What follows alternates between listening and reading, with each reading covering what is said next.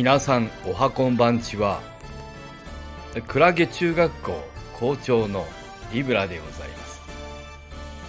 え本日は日曜日ですからこのラジオ誰も聞いておりません。本日誰も聞いておりませんので雑談をさせていただこうと思っております。よろしくお願いいたします。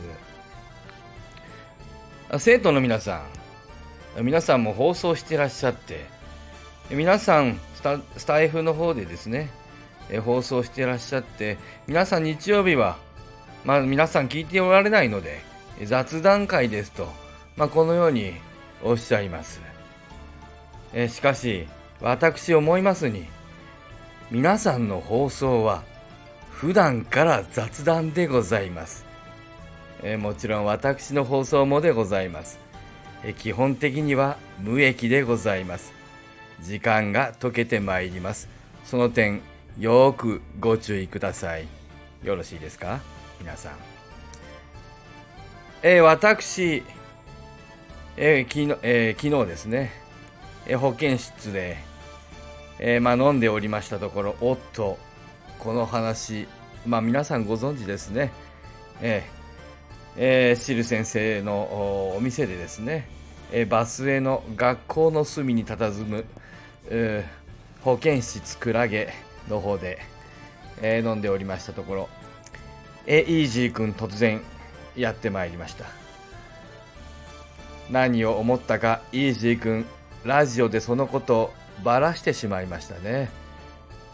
しかも今日のコメント欄でリブラ校長毎日15時から消毒用エタノールを飲んでいると。そこまで秘密をばらしてしまいました。えー、まあこれをきっかけとしまして本日の雑談はえー、エタノールの話をしましょうか。え私が昨日飲んでいた消毒用エタノール。本当に飲んでいいのだろうか？どうですか？皆さんお分かりになりますか？薬局で売っておりますね。消毒用エタノール。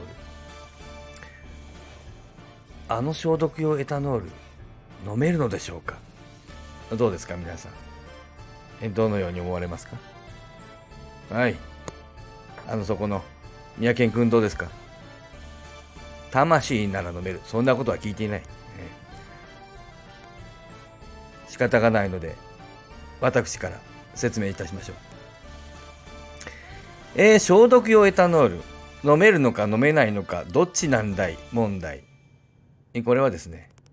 それはものによるのでございます。皆さん薬局で消毒用消毒用エタノールえー、ご覧になったことありますでしょうか？値段が少し高いのと少し安いのがあるのお気づきでしょうか？ほとんど同じ大きさで。値段が少し違いますよ。値段が少し安い方にはですね消毒用エタノール IP と書いてあるのご存知ですか？お気づきですか？値段が高い方は消毒用エタノール。値段が安い方は消毒用エタノール IP と書いてあります。ここですね。え実はですね消毒用エタノールはこれはエタノールですから当然飲めます。そこにあえて飲めないイソプロパノールを混ぜているのが消毒用エタノール IP となっております。えー、病院などで使われるアルコールは何もエタノールだけではございませんでして、えー、イソプロパノールなどよく使われております。イソプロパノールの方が揮発性がおそらく低いものですからあまあ少し使いやすいと消毒効果もあるということで、えー、病院ではイソプライソプロパノールもよく使われております、えー、そんなイソプロパノールですがエタノールと違って基本的には飲むことできません。えまあ、そのためにですね、え消毒用エタノールにあえて混ぜております。なぜあえて混ぜるのか。それは飲めないようにするためです。飲めるエタノールと何なぜ分けないといけないのかそれは飲めるエタノールには酒税をかけなければならないからです消毒用エタノール IP は飲めませんので5600円で売っております消毒 IP のついていない消毒用エタノールはこれ飲めますので酒税がかかって7800円で売っております。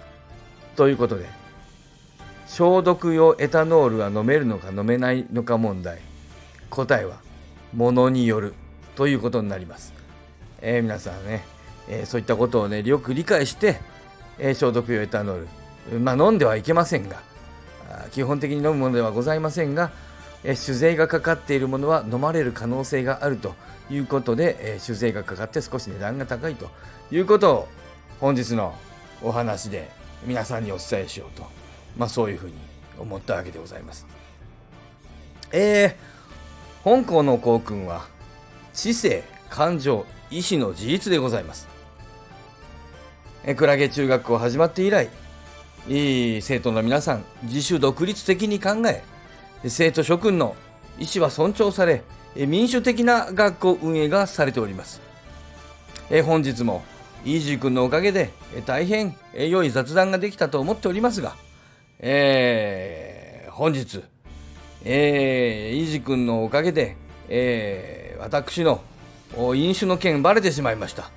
えー、クラゲ中学民主主義。イージー君、私の秘密をばらしたので、校長権限で、退学